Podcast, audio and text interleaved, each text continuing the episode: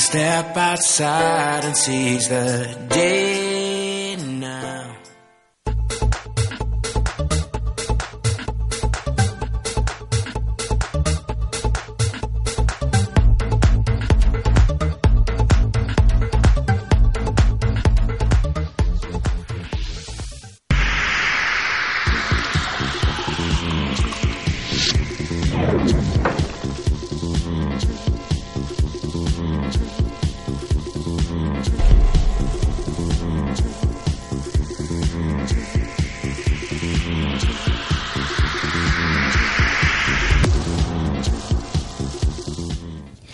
tal amigos? Bienvenidos a Panas y Vino Tinto. Vamos, Ah, Ahí estamos, activos.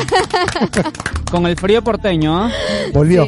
Sí, sí, sí. Volvió el frío, no es que se había ido. ¿Qué pasó? No entendí, no entendí esta Un semana. amague. La verdad, Un estaba amague muy de una chévere. semanita. Les puedo decir, no sé si ustedes, bueno, Sí. por lo visto Luis no, pero ¿Qué? yo guardé mis Ah, no, no. chaquetas, acá le dicen camperas, No, no. guardé mis gorritos, bufandas. No, él en moto no puede andar. No, hoy está frío en serio con hoy, el hay viento sobre bastante, todo. hoy hay bastante frío y había bastante viento. Mucho Bueno, viento. no sé cuándo esté escuchando esto, probablemente siga habiendo frío porque aquí como que no se quiere ir el frío. Este, ahora mismo estamos en vivo por Radio Capital, después también podrán encontrarnos a través de nuestras redes sociales, en YouTube, eh, en Instagram, en Twitter, eh, como Panas y Vino Tinto. Y hay tantas cosas de qué hablar que yo no sé de verdad. ¿Por dónde arrancar? Por dónde arrancar. Además, por, por ejemplo, el tema de la vino tinto. Hay, ah, ¿Quiere- sí, tiene varias aristas. También tenemos por ahí béisbol de grandes ligas También hay que arrancan los playoffs. Eh, hay un balance muy interesante del cierre de campaña de los venezolanos. Muchos números. Ahí varios se quedaron al, muy cerquita de lograr números redondos. Eh, Eugenio Suárez rompió un récord, el récord de más honrones para venezolanos en una temporada, pero le faltó uno para el 50, honrón 50 hubiese sido redondear ese una campaña que ya de por sí es muy importante para un venezolano en grandes ligas. Eh, Eduardo Rodríguez también se quedó a una victoria de los 20 triunfos en las mayores y eso que dejó el último partido ganando, se lo votó el bullpen de Boston para variar. Y Ronald Acuña, que fue la historia de, entre los venezolanos en toda la temporada, se quedó a tres bases robadas de lograr eh, el ansiado 40-40. Eh, hubiese sido el quinto pelotero en la historia en, en lograr este hecho histórico en las grandes ligas. Se quedó más que nada porque el manager, eh, Brian Sneaker, eh, prefirió guardarlo por una molestia que presentaba el Grande Liga venezolano eh, durante la última semana y dijo no me lo arriesgo, no me importa el récord, lo hablábamos la semana pasada. Este, así que lo reservó hasta los playoffs. Los Bravos ya habían asegurado el título divisional. No se jugaban absolutamente nada más que apoyar a Acuña a que lograra este récord ¿Y personal. qué crees tú que pasaba por la mente de Acuña en ese momento?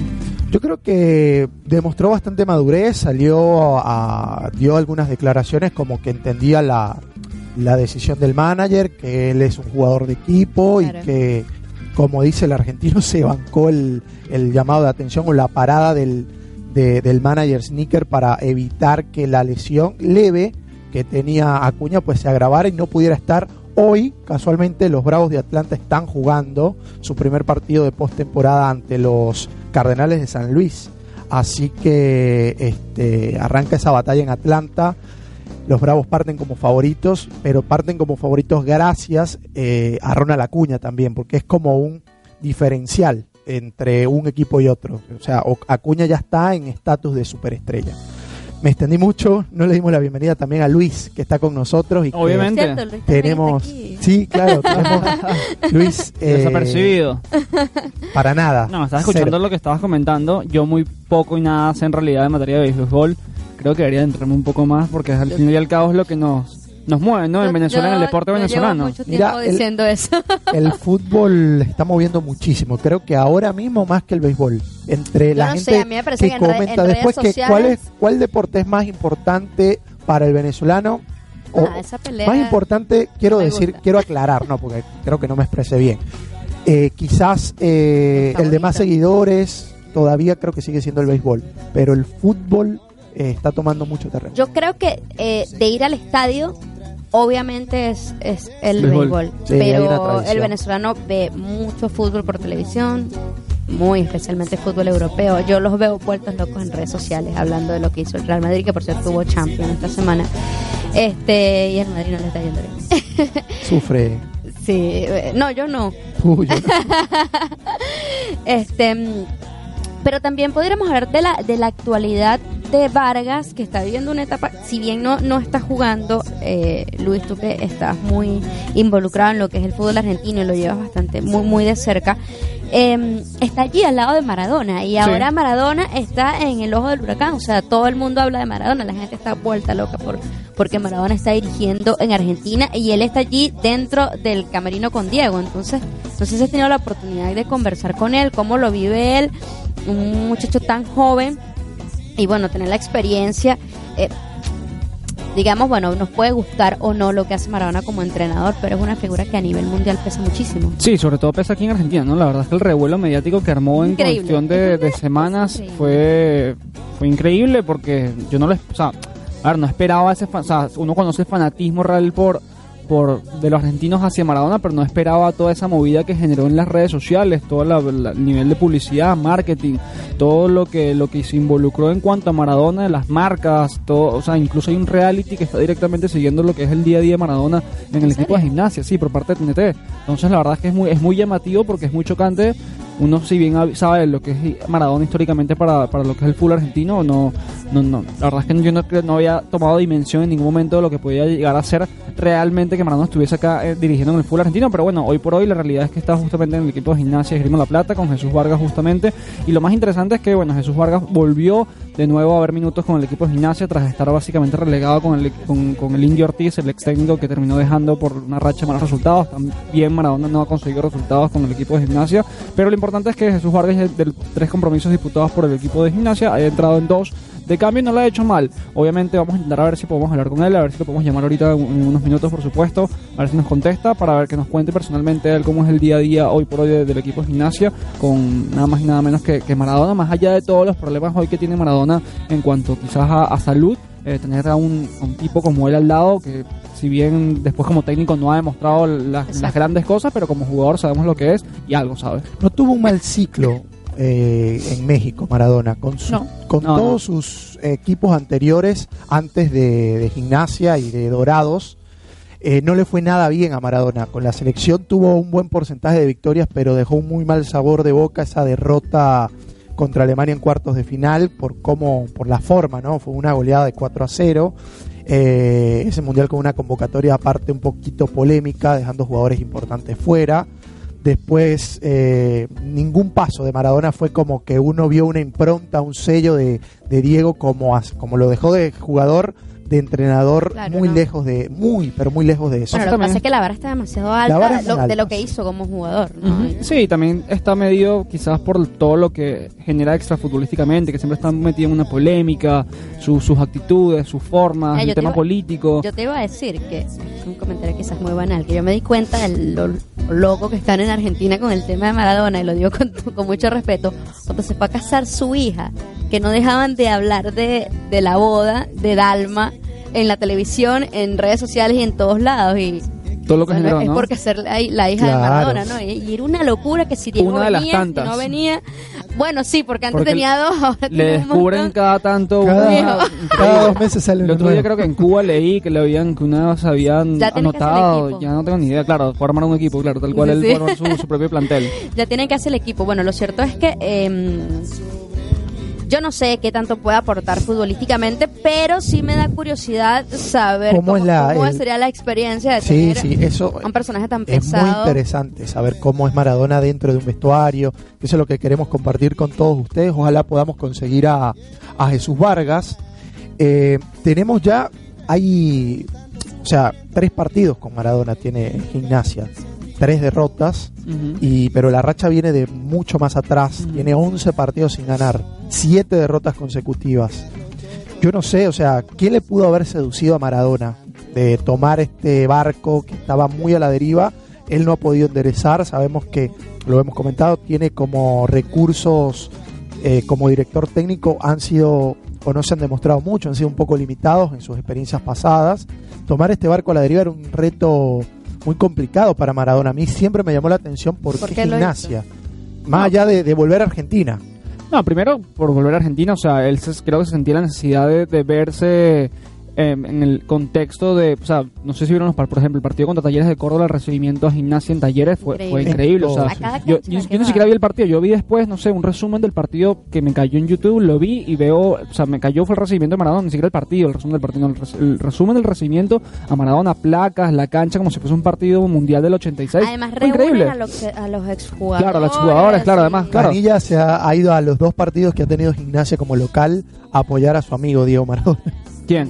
Eh, Claudio Paul Canilla. Ah, bueno, imagínate. Entonces, eh, creo que por ahí pasa la decisión de, de Diego Maradona de venir a Argentina, como de sentir ese cariño de la gente que en verdad después de que dejó de ser jugador, quizás no sintió en el día a día, porque siempre estuvo estuvo en, en- en Arabia, estuvo embajador en, en fútbol árabe, estuvo con la En selección. Bielorrusia pa- tuvo un Claro. paso rarísimo, muy rápido. Sí, medio turbio, sea- como siempre el Diego, pero creo que él quería ese ese amor, ese cariño de- de- en este momento que capaz, no, no sé el día a día de Maradona, pero por temas de salud creo que no, la está, no debe estar pasando tan bien como tal, ¿no? No, de hecho, él salió de Dorados por un tema de salud. Tenía una cirugía en la rodilla. eh, y que fue otro de los temas que a mí me llamó mucho la atención. Que volvió como muy rápido, rescindió el contrato, eh, no sé, tres meses atrás. Y después de estar eh, renegociando o, o tomando las riendas de Gimnasia Grima La Plata. Una situación muy Y complicada. otra cosa, ustedes ven a Diego dirigiendo eh, en segunda, porque puede ser que se vaya a segunda. No creo. Yo, creo- Yo yo, no creo. yo el otro día estaba pensando, yo creo que sí. O sea, para mí el gimnasio va a descender y Es que Es es insalvable. probable, es muy- ¿eh? eh, eh, O sea, el caso no quería decirlo de esa manera, pero está- o no Maradona es muy complicado para y cualquiera. yo creo que la- los directivos sabían que esto iba a ser así, entonces contratan a Maradona con la intención de que se quede. Me Ojo, pero también otras intenciones. Ah, no, Maradona obviamente. No, eco- no, no, no, no, no, cancha, totalmente. Que le eco- económicamente. Sí, socio por todos lados, redes sociales. mil nuevos socios tuvo, o, o solicitudes de socios tuvo Gimnasia de Grima, las camisetas Las con el nombre de camisetas. Maradona, que no juega, pero igual le timbraron Maradona y se están vendiendo como, como pan caliente, o sea, también tiene otras cosas muy positivas. Sí, sí. Este, La cobertura mediática que tiene Gimnasia de Grima La Plata hoy es nivel Boca River. Entonces Sí, todo cual. eso suma. O sea, tienen Sí. una cámara solo para, para sí, el sí, Diego. sí, en- un live, Lo, o sea, lo un comentaba reality Luis. increíble, Solo para Diego. insoportable. Eh, TNT tiene un seguimiento 90 minutos de O todas sea, de las tú reacciones ves, de Diego tú ves los partidos de gimnasia y la, la cámara se queda más con, con Maradona, con las reacciones de Maradona. Que con el O sea, en resumen del medio tiempo, mientras el comentarista comenta el- lo que fue el primer tiempo o el segundo tiempo, lo que sea, o el partido, el tipo literalmente, es- o sea, las cámaras están todas con el resumen de las, las- las gesticulaciones de Maradona en la línea de cal. Y, y he notado el, el problema de salud que tiene Maradona con, con una de sus piernas, porque antes Maradona en los anteriores equipos que Se dirigió era muy eufórico, se paraba, gritaba, sí. se movía, brincaba, hacía de todo. Los tres partidos que le he visto con gimnasia sentado, más allá se para el, de hecho se para el asistente técnico de Diego, no, no, no mucho Maradona, más que uno o dos gritos desde, desde el lugar donde está en en el banco de suplentes, pero se ve que, que, como bien dice Luis, la está pasando, la está pasando un poquito mal con el Igual creo que futbolísticamente quizás no pudo aportar mucho desde el concepto Maradona, que estoy hablando en verdad bajo mi suposición, pero a nivel motivacional sí creo que significa Eso una arista sí. totalmente distinta para los jugadores que te dirija Maradona. Es un tipo que soñaste viendo del, conocer claro, por lo menos. soñabas conocerlo, darle un abrazo, ya, o sea, te generaba otra motivación que el que Maradona sea el que esté dando una charla, por más, más, más allá de lo que sea hoy por hoy Maradona como, como persona, como individuo, creo que los jugadores, o sea, de hecho se ha visto un cambio actitudinal en, en- en el equipo como tal, veo gimnasia con, con más ganas, con más garra, luchando todo, porque es lo que genera justamente quizás Maradona en su discurso. En estos días leí una anécdota de un periodista español que se llama Julio Maldonado, Maldini, por ser conocido, este, donde comentaba que él conoció a Maradona en, el, en Sudáfrica, en el Mundial del 2010, en Sudáfrica. Este, perdón, en 2006, en Alemania 2006. Maradona era parte de la, del equipo de transmisiones del canal español donde transmitía Julio Maldonado y decía que obviamente era un honor compartir con Maradona como, como periodista de fútbol que es, compartir una cabina con Maradona era, era espectacular. Pero lo que a él más le sorprendía, más allá de que él como periodista admiraba a Maradona, era que a la cabina de transmisión de ellos llegaban figuras como Ruth Gulli, Marco Van Basten, eh, hasta Pelé, cualquier eh, figura de renombre Gigante. gigantesco en el fútbol, llegaba y saludaba a Maradona tipo semidios, era el calificativo que usaba él. O sea, todo eso todavía eh, genera Maradona y más aquí en este país que fue donde se creó ese culto por Maradona, esa, esa figura de semidios que hoy, hoy tiene. Lo podemos discutir en otro programa, pero sigo siendo Team Messi. Ay, yo sí no soy Team Messi. No, lo vos lo dejaste muy claro. No, yo no soy Team Vos lo Messi. dejaste muy O claro. sea, me gusta Messi, pero no me gusta que lo defiendan por cualquier motivo. O sea, ¿A Messi? sí, o sea, haciendo partidos malos, porque Messi No, tiene pero el de partidos ayer fue malos. soberbio. Sí, no lo No vi. hizo gol, no vi. pero fue soberbio. Yo vi, yo sí vi el partido diferido, pero espectacular. No, obvio, Messi tiene partidos increíbles, pero también tiene partidos malos. Eh. Y es criticable. Y con era un argumentos. partido difícil porque Inter no se la puso nada fácil ayer a, a- a Barcelona. No, y, para nada. y Messi como que puso la cara, no hizo gol, tiene ocho partidos raros en Messi, ocho partidos seguidos sin gol, pero Además- ayer fue la que, figura. Que, que se ha estado lesionando últimamente, cosa que no Sí. estamos acostumbrados a ver de, de- de Messi tampoco. Eh, empieza a decir que la edad, pero bueno, yo no creo. Lo cierto es que usted tiene algo que contarnos. Sí, yo tengo algo que contarles porque ustedes ya probaron las tortas de Melao Bakery. Sí, ¿Qué les parecieron? extraordinaria. Bueno, a mí me encanta la de Oreo. Pero- Tienen pero una foto decir- increíble, muchachos, en su cuenta de Instagram y les voy a pedir que la sigan. melaobakery.ar porque nada, ahí contagia las ganas de endulzarse la vida. Puede usted eh, pedir tortas para un cumpleaños, para si no es una ocasión especial, créese usted la ocasión especial. Claro, Este, como el día que Pedro nos invitó. nos Claro, que, que yo no estaba, por cierto, muy mal hecho, no trajo nunca más.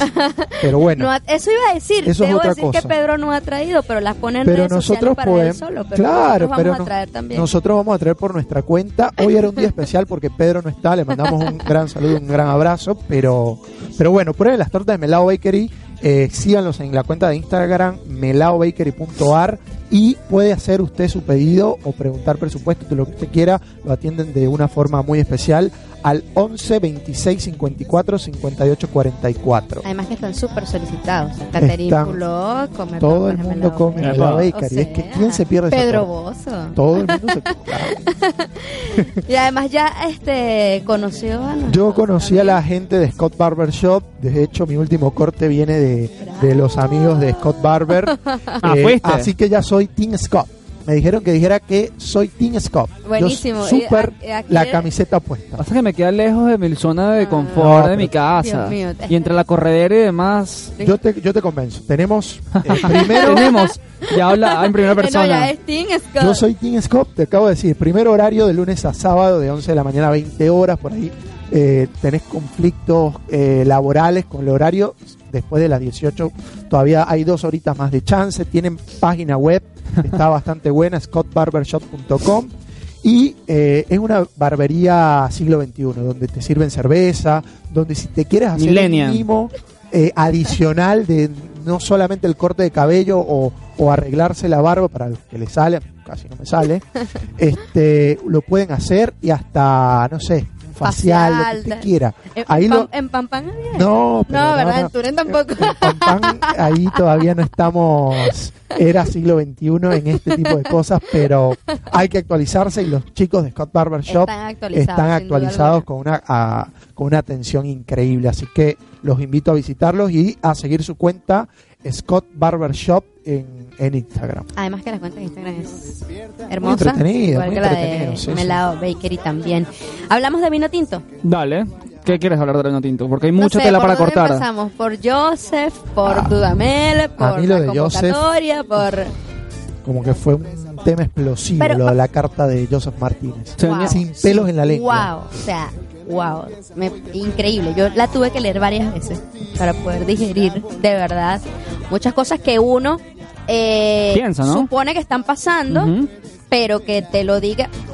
Es que igual, eh, puedes tú tener algún contacto en la selección que venga y te lo cuente, pero que lo eh, exprese públicamente. eh, para mí también fue impactante que lo hiciera.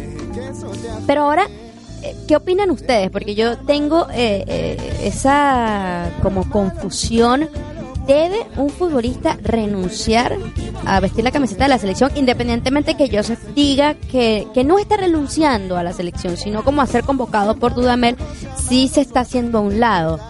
Eh, y bueno, puede eh, un jugador es convocable o no para la selección nacional. Eh, es que depende, porque el, el comunicado de que expuso Joseph Martínez eh, deja muchas cosas interesantes. Por ejemplo, él habla de tratos o maltratos prácticamente de, parte del cuerpo técnico que encabeza Rafael Dudamel hacia su persona. Y entonces yo ahí eh, quisiera tratar de, de entender cuál es eh, la razón principal de, de la renuncia. ¿Por qué digo esto? Porque si Joseph renuncia a la selección nacional porque está disconforme o no está de acuerdo con el manejo deportivo de Dudamel en cuanto a los minutos de juego que le está ofreciendo, creo que comete un gran error. Claro. Si a eso le llama el maltrato, eh, creo que comete un gran error Claro, porque ahí porque no- es un porque tema deportivo y Dudamel es la cabeza del seleccionado nacional de mayores del fútbol venezolano. Y Dudamel tiene plena o debería tener plena autoridad para decidir a quién pone y a quién no. Entonces, si la decisión va por ahí, porque yo me considero que estoy en mejor forma que uno u otro compañero, Joseph, te pelaste. O sea, no va por ahí y eh, estaría muy mal de su parte que haya sido esa la, la, la decisión, por eso la decisión. Ahora, si Joseph eh, en realmente eh, se sintió agraviado por alguna situación con Dudamel que creo que ninguno de nosotros tres conoce No, y muy poca gente debe conocer en, en la intimidad de, de la Vinotinto, ¿por, por qué no eh, ofrecer más adelante una rueda de prensa donde pueda esclarecer esto? ¿Cuál, cuál Sí, los fue el motivos maltrato? reales. ¿Cuál fue el maltrato? Porque Sí, acá porque de deja repente- esa disyuntiva. Claro. No sé si tiene la culpa, y no quiero echar culpas, vamos a, a- a usar otro término. Ni ponerse Pero, del lado. Bueno, uno intenta eh, no ponerse del lado de nadie. Claro, ¿quién fue el responsable? ¿Si el cuerpo técnico o, o- o puede ser el mismo ego del jugador de que no estoy de acuerdo con esto? Sí, pasa, creo que ibas a decir algo. ¿no? No, iba a decir que de repente que todo esto son suposiciones, pero pero que él se puede sentir maltratado, por ejemplo, por por hay partidos en los que no lo convocó o no es tomado en cuenta. Yo creo que hay jugadores que eso lo pueden ver como un maltrato, no sé qué piensan. Sí, o sea, creo que pasa. A ver, el ego de José Martínez es conocido por nosotros y por básicamente todos aquellos que, que siguen un poco lo que es la carrera de José Martínez. Y creo que el principal problema de, de- entre el roce de cuerpo técnico con, con Joseph se explotó, fue la gota que ramó el vaso partido de Argentina por la Copa América, en donde Joseph y su entorno, representante, eh, básicamente sintieron que Joseph pudo haber sido un poco más de la partida en los partidos de Copa América.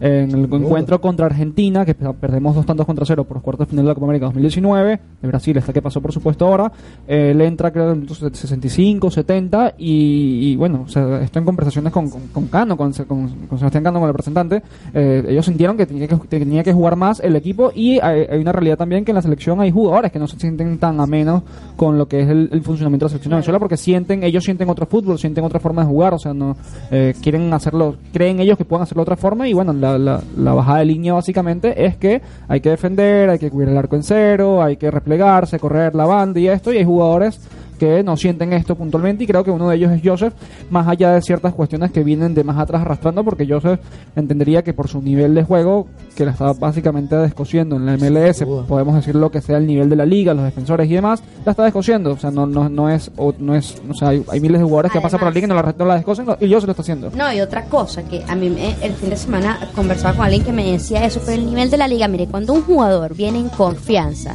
que viene haciendo goles y que cree que la está rompiendo, yo le daría la oportunidad.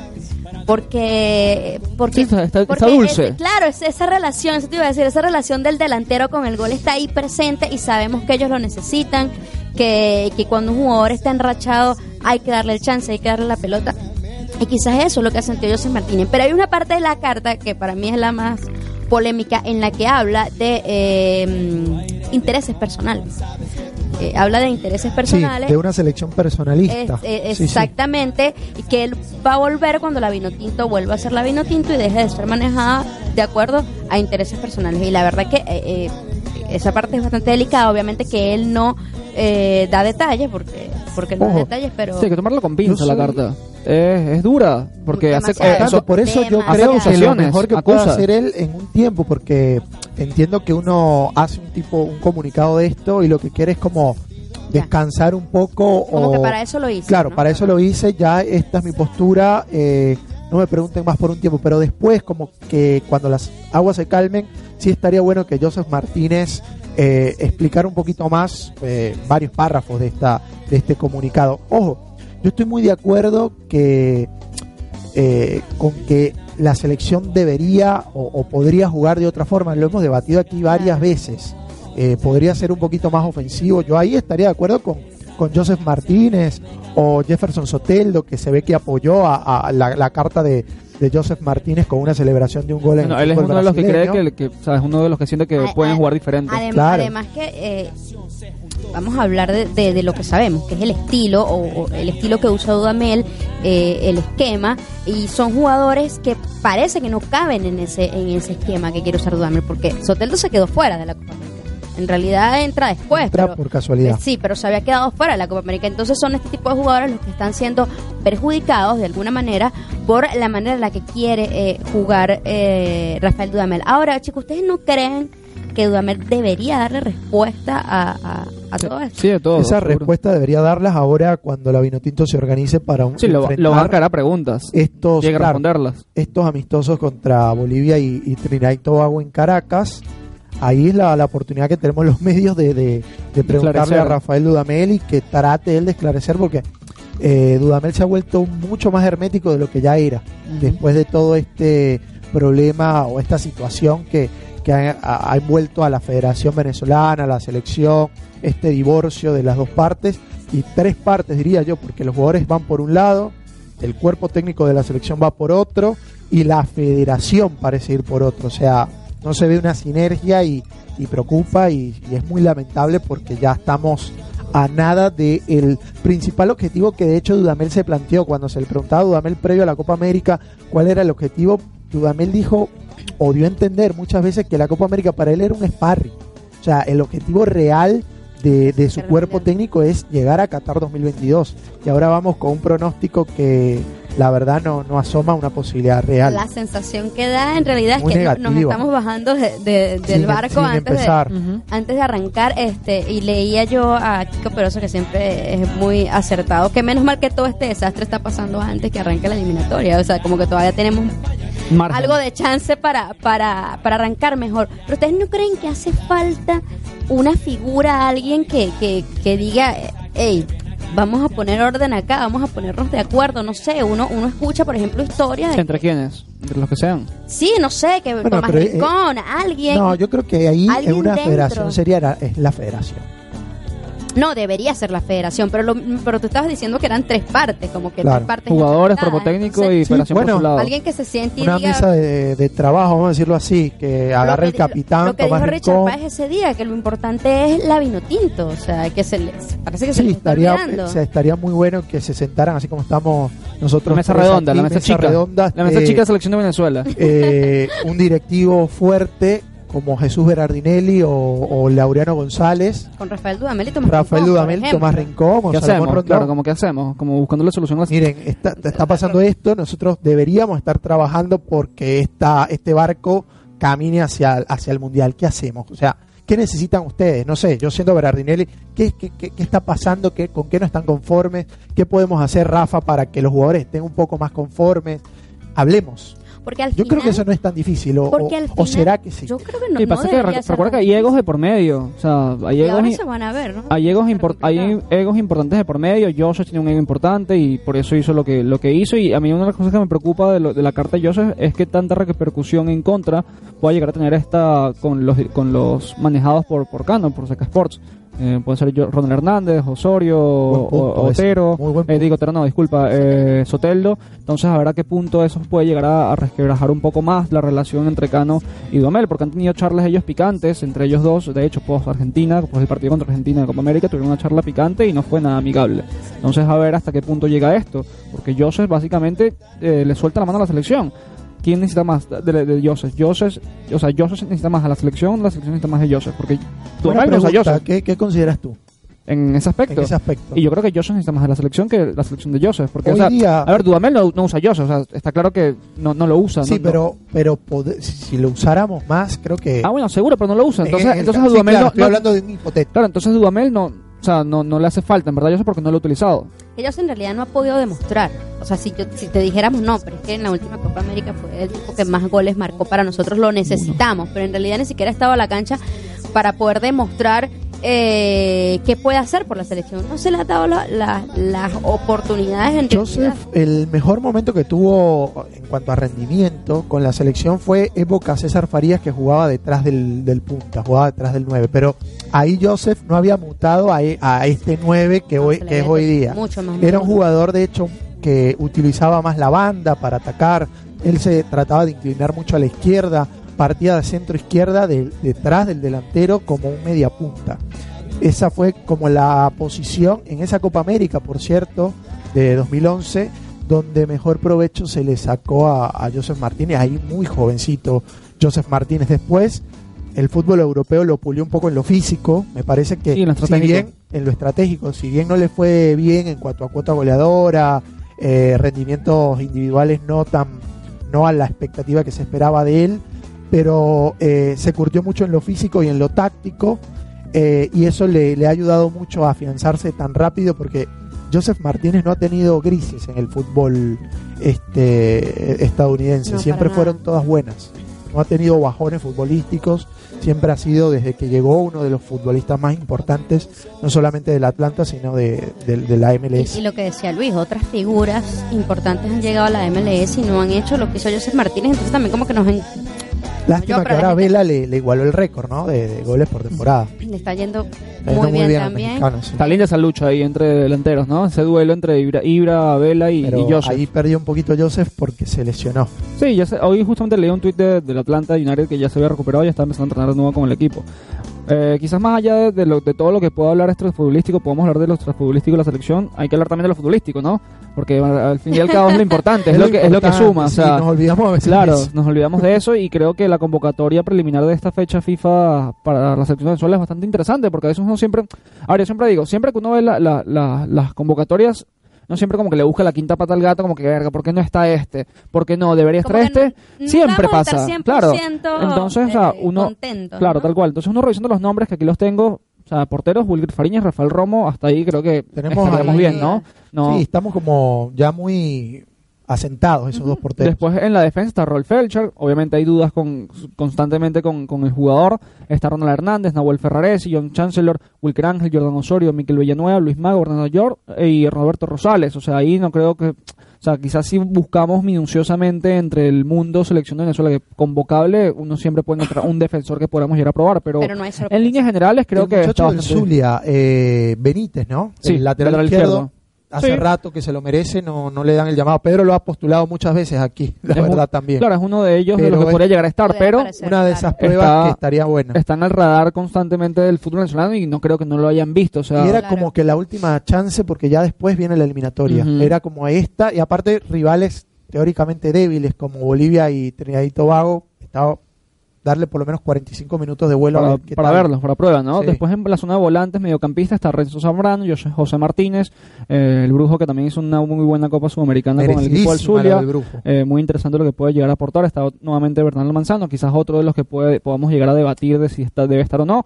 Pero bueno, el punto es que está. Está Junior Moreno, Tomás Rincón, Ángel Herrera, John Murillo, Jefferson Sabariño, Rómulo Otero, Juan Pablo Ñor, y, Soteldo y Dran Machís. Está Córdoba, pero Córdoba estuvo desaf- eh, fue desafectado, no desafectado, fue pasado a lo que fue la convocatoria del, del, del sub-23 Del sub-23, de cara al- a lo que es el preolímpico. Después en la, en la zona de ataque estamos está- están los delanteros Rondón, John Der Cádiz, Andrés Ponce y Aristiguieta. Johan Jan Hurtado también está convocado, pero también fue trasladado a lo que es el sub-23. En líneas generales, creo que esta convocatoria es más que aceptable, ¿no? Y sobre todo pensando en el contexto que son partidos en Caracas. No son partidos eh, fáciles de trasladar a los, al- en cuanto a logística de Europa. No, y ahora de- menos. claro, en todo el contexto, lo que, lo, que- lo que abarca eso, ¿no? Entonces creo que yo, eh, de hecho, yo esperaba para estos partidos jugadores del torneo local, no esperaba la, la lista también, gruesa de la selección. Pero qué A lindo, ver. va a ser, qué lindo va a ser para la gente poder ver ese partido. De Eh, verdad. Claro, y hace rato que no Además- juega la selección además- en Caracas. Además que Tomás Rincón va a jugar su partido número 100 con Ah, la no selección. eh, lo, lo anunció él mismo por Instagram, invitó a la gente a que fuera, así que Ojalá creo que, que- aparte que le regalemos medio- una buena victoria y, buen rendimiento. En medio de, de todo el revuelo que hay alrededor, eh, qué lindo que la gente pueda reencontrarse con la selección, tener u- una alegría en ese momento y ver a esas figuras, porque también yo pensé que mm, podíamos jugar con, con futbolistas del torneo local, pero qué genial que puedan ir hasta Venezuela y disfrutar de ese partido. Los jugadores seguramente van a estar contentos de ir. Sin duda. A mí también me gusta mucho, comentando un poquito más los nombres, la, la inclusión de Fernando Aristigueta, pero esta vez no que lo lleven, nada más, sino que le den la oportunidad de, de- de mostrarse como una alternativa, porque, Porque ha en estado algún- en muchas convocatorias, pero no lo ponemos. Y en algún momento lo vamos a necesitar. Claro. Porque, porque la eliminatoria es demasiado larga. Entonces, eh, eh, eh, yo creo que en algún momento se puede necesitar. Entonces, eh, en estos partidos de prueba deberíamos colocarlo, ¿no? Sin duda, tenemos que probar es- eh, opciones. Y también yo, yo diría que sistemas, yo diría que sistemas tácticos, no, no, no solamente, y ahí otra vez volvemos con el tema de, de Rafael Dudamel y lo, y lo rígido que se ha convertido esta situación del 4-3-3, probar eh, opciones, no, no siempre tenemos que jugar con tres volantes defensivos, no siempre tenemos que jugar con, con volantes externos, sino también tratar de manejar un poquito más la pelota y son eh, rivales que eh, nos permitirían manejarle la pelota. Eh, caso de Bolivia ya lo hicimos en, el último duelo de la Copa América, eh, contra Trinidad y Tobago creería que también tenemos las credenciales de, de ser el equipo que proponga eh, en el campo de, de juego, así que vamos a ver qué, qué nos depara Rafael Dudamel en esta doble convocatoria. Hoy estaba stalkeando la, la cuenta de, de la selección de Venezuela y en la previa del partido contra Colombia, Dudamel decía que ya estamos listos para la eliminatoria. Y yo no sé si estamos tan listos ya para empezar la eliminatoria. No con creo, todo este revuelo de- mediático, extrafutbolístico, con el funcionamiento contra Colombia que no fue el, el más acertado o el, o el mejor, digamos. Eh, No, le pasó por poquito- encima Queiroz Sí, en el tablero. Colombia nos pasó por encima y eso no tenían ellos el 11 titular, tenían un par de jugadores Así interesantes, es. pero futbolísticamente a nivel funcionamiento Yo digo, hay técnicos que, vamos a decirlo claramente, le cogen la mano muy rápido a algunos equipos. Pasó con Carlos Queiroz, me parece que uno ya ve un sistema, algo, una idea distinta a lo que venía haciendo Colombia en anteriores este, partidos. Se ve una identidad de Carlos Queiroz. Y pasa también ahora que me llama mucho la atención que está como muy de moda hoy día el Inter de Milán con Antonio Conte. Conte. Claro, Conte los ve todos los días, es otro tipo de trabajo, ya lo sabemos el, el- el tema de los clubes, pero Conte tiene dos meses nada más. Eh, y ya se ve una impronta clarísima de, de cómo quiere jugar el Inter, cómo juega la propuesta, los jugadores por ahí, quién conocía a Sensi o a Varela de los conocíamos como unas promesas del, fútbol italiano, pero se han hecho pilares fundamentales de ese equipo. Pero más que nada no es, eh, más que nada es por la, por la capacidad que tiene Conte de, de, de, de impartir una idea y de plasmarla, o de hacérsela creer a los jugadores. Digo que esos son técnicos que, que, Es- que- es- que marcan un diferencial. Eso te iba a preguntar, que, que ¿por qué crees que pasa eso? ¿Es una cuestión de, de, de- de conexión o es que ya hay algunos técnicos que la experiencia los hace que, que, lleguen a un vestuario y, y se familiaricen? Conte, por ejemplo, el caso que a mí me gusta mucho, Antonio Conte, más allá de lo que está haciendo con el Inter, siempre me gustaron cómo jugaban sus equipos. eh, eh, eh, prácticamente trajo de nuevo a la mesa al fútbol moderno ese sistema de 3-5-2 que había quedado como muy atrás, muy relegado, como defensivo, y la verdad que lo, lo, lo está plasmando de una manera muy inteligente. Yo creo que va más, eh, son, son tipos muy estudiosos de- de- del- del fútbol y que eh, manejan una idea o un concepto eh, que, que como que se lo practicaron o lo ensayaron antes de, de ir y tomar un equipo y ver este ¿Qué pasaba, no? qué pasa. Nada Son tipos que no improvisan, exactamente. Bueno, y hablando de directores técnicos, eh, que quisiéramos saber cómo trabajan o qué dicen. Tenemos un invitado. Bonito. Preséntelo, efectivamente, por fin, Jesús, Jesús Vargas, jugador hoy por hoy de lo que es el equipo Gimnasia Grima La Plata. Jesús, gracias por, por atendernos tras varias semanas intentándolo, pero bueno, se tenía que dar y se dio hoy. A ver, Jesús. Jesús Vargas, ¿estás por ahí? A ver, a ver, a ver. Bueno, No, No, hablaba de los, los técnicos porque queríamos saber qué le decía Maradona. Tenía Con la respecto a Maradona. Es curiosidad. una curiosidad que tenemos como periodistas, como fanáticos, como fiebre de fútbol. ¿Cómo es Maradona en ese vestuario? Claro, La totalmente. pregunta del Además, millón. que Es muy lo, interesa- lo interesante que fue que eh, eh, Vargas no, no estaba en las convocatorias y cuando apenas eh, el primer partido de Maradona lo, lo regresa a la convocatoria y tú dices, bueno, eh, si este Algo bueno tiene, yendo, ¿no? En la, algo- en la- algo en transmisión de- del primer partido de Maradona como técnico que lo pone al sesenta y pico de minutos, no recuerdo exactamente, a Vargas, el periodista de campo en la transmisión dice que este, Maradona le pidió a Vargas como que pedila, pedila. O sea, yo quisiera también eh, eh, preguntarle de ese tipo de conversaciones, esa charla técnica, eh, ese minuto antes de ingresar al partido, que cómo, cómo encara Maradona eh, la charla con él y cómo se siente él después de esta segunda oportunidad. Jesús, ¿estás ahí? Eh, estamos tratando de conectarnos con Jesús Vargas, el venezolano que eh, hace vida futbolística en Gimnasia Esgrima de la Plata, pero te- estamos teniendo algunos problemas de, de conexión con él. Sí, sí, te escucho. Ah, Hola Jesús, ¿cómo estás? Bienvenido a. Panas y Vinotinto. Hola, ¿todo bien? Bien, bien, gracias por atendernos. Después de todos los problemas No, técnicos que hemos tenido, esto es ida y vuelta, pero nos encanta tenerte en Panas y Vinotinto, tu casa. ¿Cómo estás? Bien, bien, gracias a Dios. Un saludo a todos y a toda Venezuela. Buenísimo, Jesús. Estamos en vivo Luis Cote, Andreina Pacheco y Julio Castellanos. Eh, queríamos conversar contigo de nada, este fenómeno que ha irrumpido en La Plata con Diego Maradona como entrenador. Preguntarte la, la, la de, la de cajón, diríamos en Venezuela. ¿Cómo es Maradona como DT? Este, cuéntanos un poquito de esa intimidad del vestuario con Diego en, en, en la charla técnica, no sé, mil cosas que, que nos puedas contar como anécdotas de Maradona en ese vestuario. Sí, sí, no, Maradona, solo tenerlo ahí es una motivación, ¿no? Por lo que hizo él en el fútbol. Este, sí, siempre está ahí pendiente de cada uno de nosotros, nos da mucha confianza a cada uno de nosotros y en el camerino y eso, siempre saca cualquier cosa para, para reírnos, ¿no? Es muy, muy calidad. Muy calidad. Bueno, este, te habla Andreina Pacheco, Jesús. Eh, conversábamos que antes no habías tenido o, no habías estado en las convocatorias, sin embargo apenas llegó Diego, eh, te vimos dentro de la convocatoria y uno pensará, bueno, algo le vio Maradona a, este chico que nosotros sabemos que eres muy talentoso, eh, pero te ha dicho algo puntual, eh, Diego, algún consejo, eh, porque bueno, eh, es- tienes eh, la posición además en la que Diego pudiera decirte muchas cosas para que desarrolles en la cancha. Sí, sí, gracias a Dios, este, no estaba viendo minutos, bueno, cosa de técnico con el otro profe y bueno, gracias a Dios llegó Diego y me, me dio esa confianza y me dice que soy un jugador desequilibrante y haga lo que sé hacer, me da mucha confianza.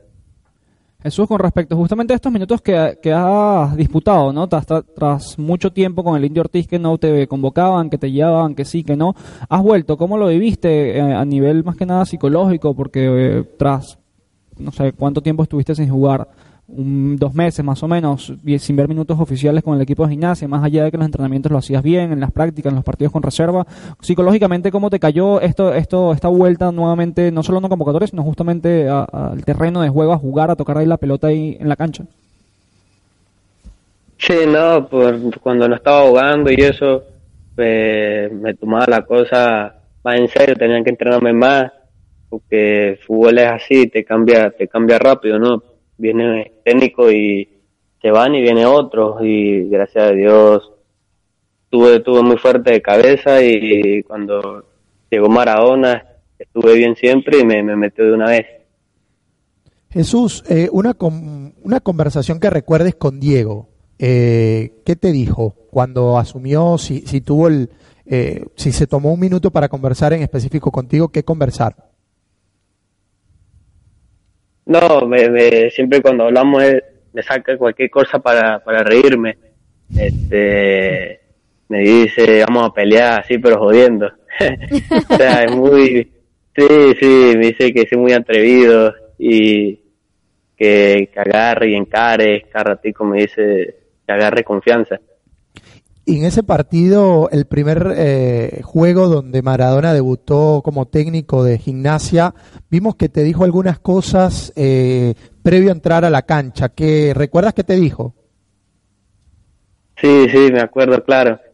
Sí, iba a entrar y llega y me dice que, que, que agarre la pelota y que, que ayude a, los- a los compañeros que, que me necesitan.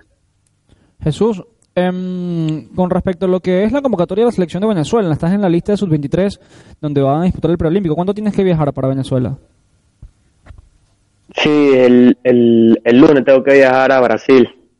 Ok. En Brasil. O sea, se encuentran directamente allá. Y preguntarte con respecto a cómo te cayó esta noticia. Justamente venías sin minutos y estás llamado a una nueva convocatoria de la selección de Venezuela. ¿Cómo te sientes al respecto? Porque ahora es, es importante seguramente para lo que es tu motivación como jugador. Sí, vestir la, la camiseta de tu país fue una gran motivación, ¿no? Todo el mundo quiere vestirla, cualquier futbolista, y me cayó uf, de maravilla. Me puse muy feliz, yo, toda mi familia. ¿La tenías prevista? No, no, no, nada. me cayó de sorpresa. ¿Cómo fue ese llamado? ¿Dónde estabas? ¿Qué estabas haciendo? No, yo estaba, yo estaba entrenando y de repente cuando, cuando voy y reviso el teléfono, mi mamá, mi hermana, todos me tenían el mensaje ahí. Ah, ok. Ah, te enteraste, o sea, se enteraron por los Sí, medios sí. Que, que había sido convocado. Sí, sí. Mira, Jesús, em, a ver, cuéntame algo. Me dijiste que estabas hablando con lo que era el, el preparador físico del equipo de gimnasia. ¿Te pide algo puntual? ¿Estás comiendo mucha arepa frita? ¿Cómo es la cosa hoy por hoy ahí en la casa? Pues estás con toda tu familia. No, estaban hablando tranquilo, tranquilo. De, de cómo está el clima acá, de cosas, ¿no? De fútbol no estaban hablando. Bueno, igual el frío para ti es normal, tú eres de Mérida. Sí, sí, pero está haciendo más acá. Pero Este frío no es normal. Claro, no. Hay, hay- eso te iba a decir, hay frío, pero allá no hay tanto. Yo a Mérida no fui, entonces no sabría decirte si No, es más no. frío aquí o allá. No, no, Es fresco, Mérida, pero no, no, sí hay, pero más en el páramo, más arriba. Ah. Yo estoy más en Mérida, la ciudad. Eh, Jesús, y volviendo al tema Maradona, este, en lo táctico, ¿cómo es Maradona? ¿Cómo prepara Maradona un partido? Sí, este, depende cómo jueguen los otros equipos también. Pone a cualquier jugador para, para ese, ese partido. Por ejemplo, el partido contra River, ¿qué les dijo?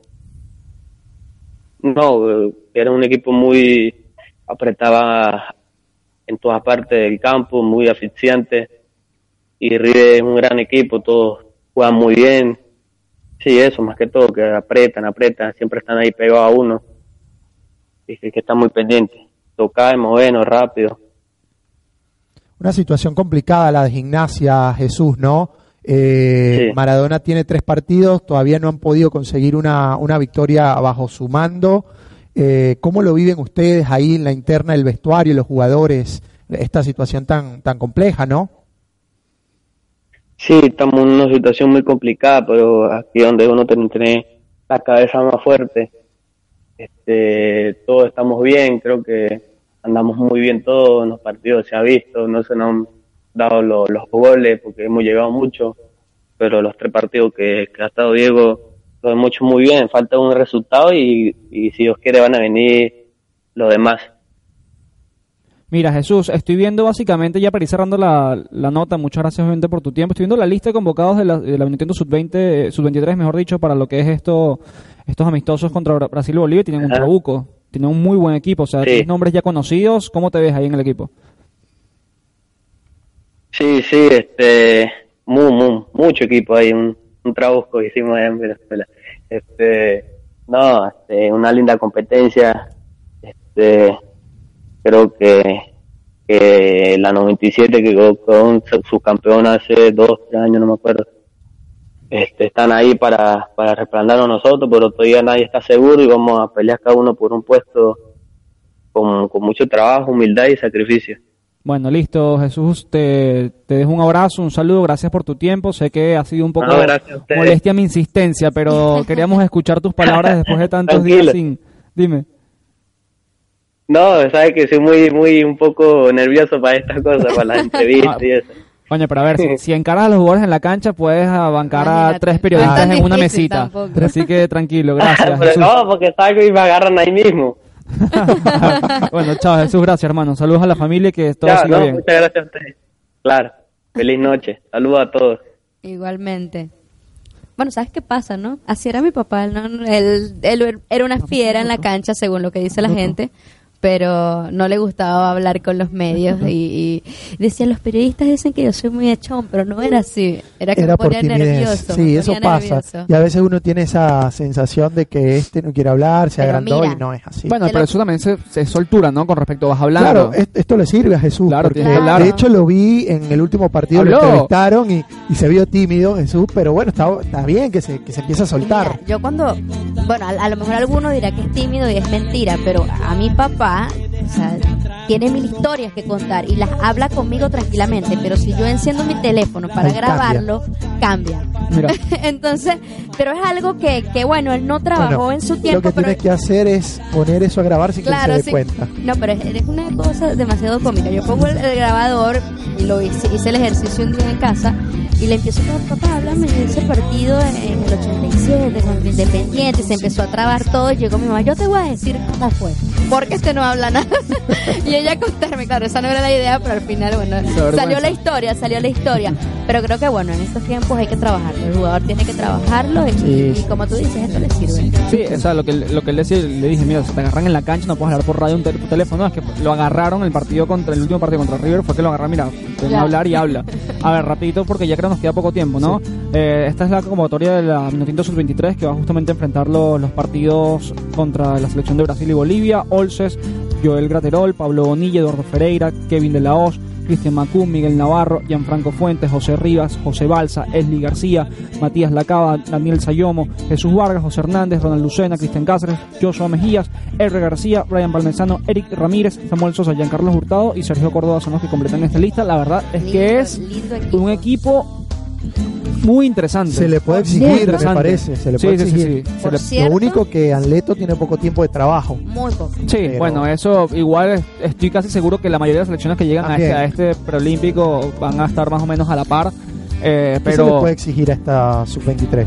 Eh, tiene como objetivo el pase. O Sí, sea, sí, sí. Ya está, o sea, yo ya yo llegué al, al- aquí al límite de que ya está, o sea, no podemos, ya, ah, bueno, sí, el próximo proceso, no, No, listo, no, se acabó, no, chicos, hay jugadores jugando en equipos internacionales. menos en esta categoría. mira los nombres de los equipos, Racing Club de Avellaneda, vamos a nombrar los equipos internacionales, Racing, eh, Gimnasio Esgrima La Plata, Atlanta United, New York Red Bulls, eh, Atlético de Madrid, Curicó Unido de Chile, Huachipato, un equipo de Eslovaquia y Samuel Sosa en Al- Alcorcón, o sea, creo que hay nivel con respecto a otros Hurtado años, en Boca. Y hemos hurtado en Boca, los Córdoba que en el están en el fútbol venezolano ven muchos minutos. Sí, sí, O sea, por son eso. gente que, que está eh, eh, siendo protagonista. Sí, sí, Por Pablo ejemplo, Bonilla, que es un buen José sudamericano Rivas del sub-20. Trujillanos, que tipo este Cristian, Ma- Cristian Macún, Lo que era Juventus.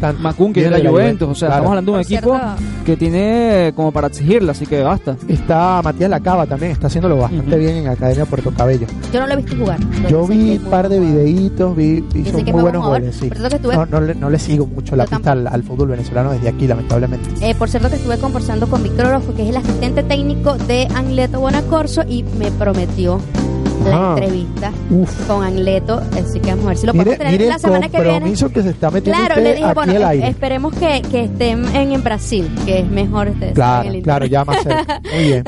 Entonces vamos a ver si lo tenemos para la semana que viene. Buenísimo, buenísima noticia. Bueno, Debemos eh, una nota importante para la próxima semana, esperemos que la podamos tener, que es Jesús Berardinelli, ¿no? Que no, no tuvimos tiempo hoy, estaba ocupado él en su, en su labor, así que esperamos seguimos tenerla de pronto. vino tinto, además que viene Pedro y puede estar... Recuerden muchachos que tienen que visitar a Melao Bakery y a Scott Barber Shop, también a la gente de Majanta con su música, Maracucho es espectacular, su música funk y eh, puede revisar este podcast en hsmdeportes.com de Nelson Pérez. También, así que bueno, estuvimos trabajando para ustedes, Luis Cote, Julio Castellanos, Pedro no está, esperemos que se encuentre con nosotros la semana que viene, que nos hablan de Dina Pacheco, esto es Panas y Vino Tinto, búsquenos en redes sociales que por allí va a estar escuchando este podcast. Que chau chau, hasta la semana que viene. Nos vemos.